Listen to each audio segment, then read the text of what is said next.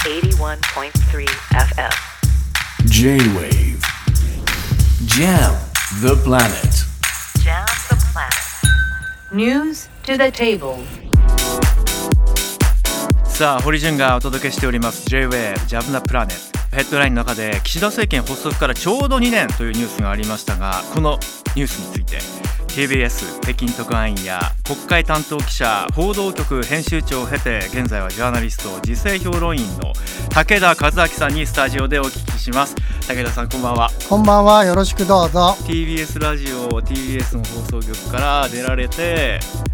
なかなか JWAVE は珍しいっすよまあだ FM 初めてですし TBS ラジオ以外のラジオも初めてだし、FM 初めてだからなんかこのおしゃれな雰囲気に戸惑ってます。いやーほんとそうですよね。第一俺の声なんか FM の電波に乗せていいのかって 堀さんみたいにいい声だったらいいけども。いやこれはあの FM 用に FM 用の声、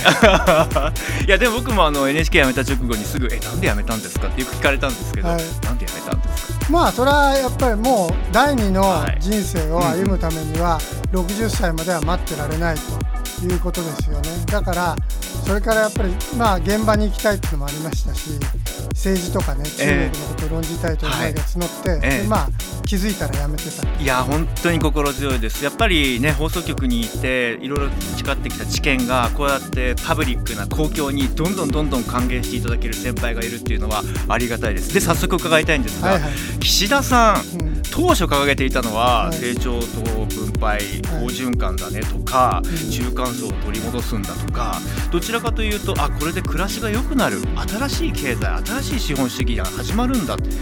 蓋を開けてみたら増税感はあるわうん。負担は増えるしつぎ込むのは軍事力ですかっていう、うん。こんな感じになってしまって実質賃金は16ヶ月連続で下落。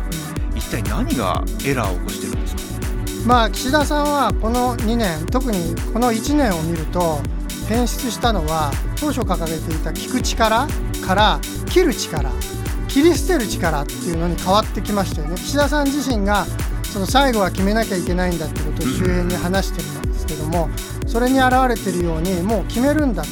ものその最終的にはその聞く力聞く力って言ったって最後は切り捨てなきゃいけないんだっていうことを、まあ、思い定めてる。でそれがいい方に出てるかどうかって分かんなくて例えば、まあ、切り捨てる力切る力っていうんで言うとインボイスにしても、マイナンバーもそうですよね、ええ。みんながこれおかしいんじゃないのっていくら言ってももう聞いてくれないわけですね。それから今堀さんがおっしゃったような新しい資本主義とかそういうことにまあ賃上げは確かに実現しました、だけども賃上げ以上に上がってる以上で上がってるところ一部分ですからね、はい。で上がってる以上にその負担が大きくなってる、ええ。円安だし物の値段はどんどん上がっちゃってるという側面がありますからだからそういう意味ではうまくいってないし岸田さん自身が新しい資本主義って言ってるけどそれが何だかちゃんと説明できない。国会で何度も追及されてるけどもよくわからない。私たちにもよくわからないという状況が続いてるっていうことですいや長年政界を取材してこられた武田さんですからぜひお伺いしたいなと思ったのは、まあ、それぞれ課題がある自民党政権でしたがはい。大義は掲げていたと思うんですよ。分かりやすいメッセージで。例えば本当に聖域なき構造改革だ。今は痛みを伴うけれどもそのうち還元があるんだ。みんなで頑張ろう小泉政権とか。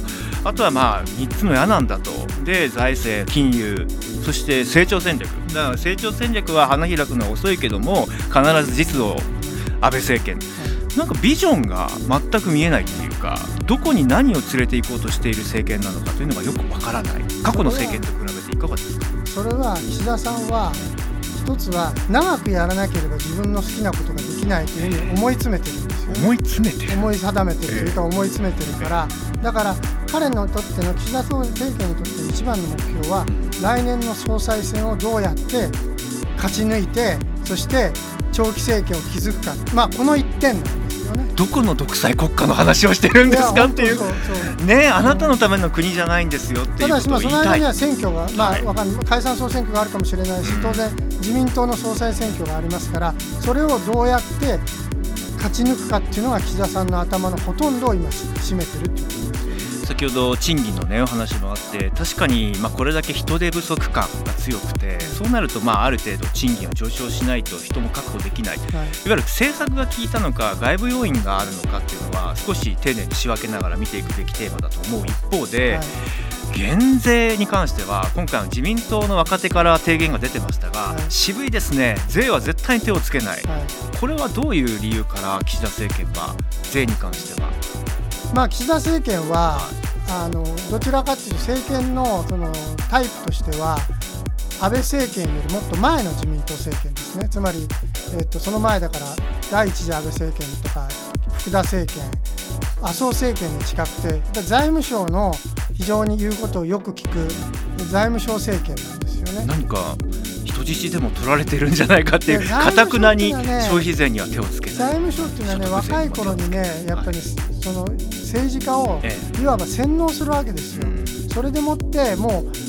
税金を上げなきゃダメだ。日本はもうすぐ破綻するっていうことを何度も繰り返して催眠術みたいに言う。と私それ目の前で見てきましたから。だから税金を下げるなんてのはもうとんでもないと。だから賃上げで上がってるかもしれないけどそれは必ずどっかでまた吸い上げますから。それが自民党政権がこれまでやってきたことだし今後も必ずその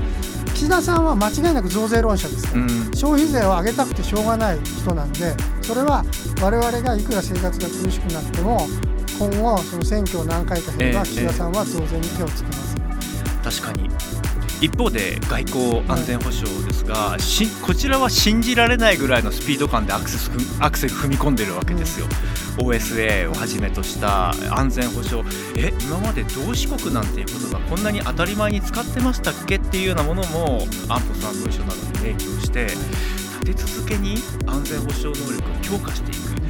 これは岸田さんまさか統治会議出身の岸田さんがこんなにっていうのは正直皆さんも驚いてると思うんです、はい。言っちゃ悪いですが安倍さんが言うんだったらまだしもっていう、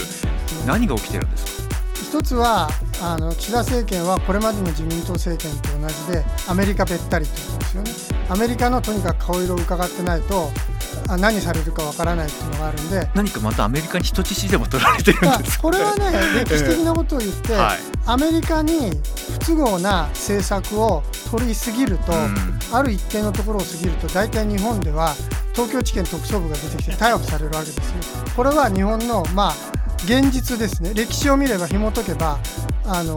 いまあここではこれだけ話すだけで30分ぐらいかかるから言わないけども。どこの宗主国の話をしてるんですかいやだけど本当に。いや日本はいまだにええ。アメリカの植民地だから、うん。つまりアメリカを宗主国としてるわけですよだからアメリカの顔色を伺わないとどうしようもないっていうのが今の日本の何て言うのかな外交の現実ですよね。確かに日本の労働政策労働市場の開放とかを見ていても、ね、ホワイトカラーエグゼンプションとかそういうキーワードが出てきたのも実を言うと日米韓の合意の中ですでにかなりの強いリクエストなどもあって粛々とそれに政策が追いついていくというような、まあ、こういう現状に対してやっぱり知るべきだなっていうことと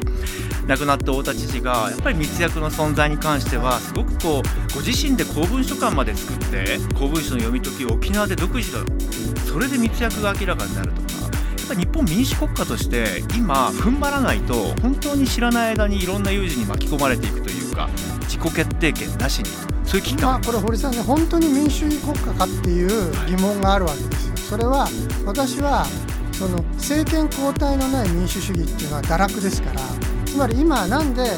岸田さんも自民党政権も結構自分の好きなように政策ができるかっていうと選挙やっても必ず勝つからなんですよ。後でもしかしたらその解散総選挙の話になるかもしれないけども、はい。解散総選挙なんて別に今自民党というか岸田政権いつやっても同じなわけです、うん。なぜならいつやっても自民党がほぼ過半数取りますから。よほどの大事件が起きない限り今年から来年にかけていつやったとしても自民党がほぼ過半数を取るというのがまあ衆目の一致した見方です。そうなると政権に緊張感とか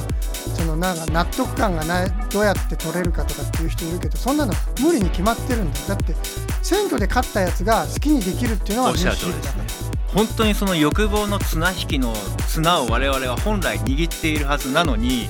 誰かに握らせたまま文句だけ言ったってこの世の中変わんないんだっていう。もっとやっぱり覚醒して香港の若者たちを取材している時に言っていました。やっぱり私たちも突然だったと。それまではお金が好き。僕ら香港人はどうやって儲けるのかっていうのにものすごく熱心だった。でもいざ奪われている時にやっと声を上げたけれども間に合わなかった日本の人たちに伝えたいって言ってました。同じようなことが起きるんでしょうか、まあ、そこまでいくかどうかは分からないけどもただしその今のままいって今の投票率が低いような状況ではいつ解散総選挙をしても大体結果は見えてる。自民党がどれだけ減らすか。でも減らすけど過半数を割り込むことはないし公明党と組んで安定多数を取るという事実はおそらく変わらないと。政治報道のプロの武田さんにぜひ伺いたいです。このリスナーの皆さんでじゃあ私は何から見ればいいの？僕は何から注目すれば自分の一票をきちんと活かせるんだ？この問いにはどんなまあ自分で考えるってことですよね、何かこれはジャニーズ問題もそうだけど、はい。よく聞いたらおかしいことっていうのはいっぱいあるからそれを何なのかって自分の頭でゆっくり考えてみる。真剣に考えてみるっていうのが一番重要です。ありがとうございました。今夜はジャーナリスト時勢評論員の武田和明さんに伺いました。J-Wave. Jam the Planet.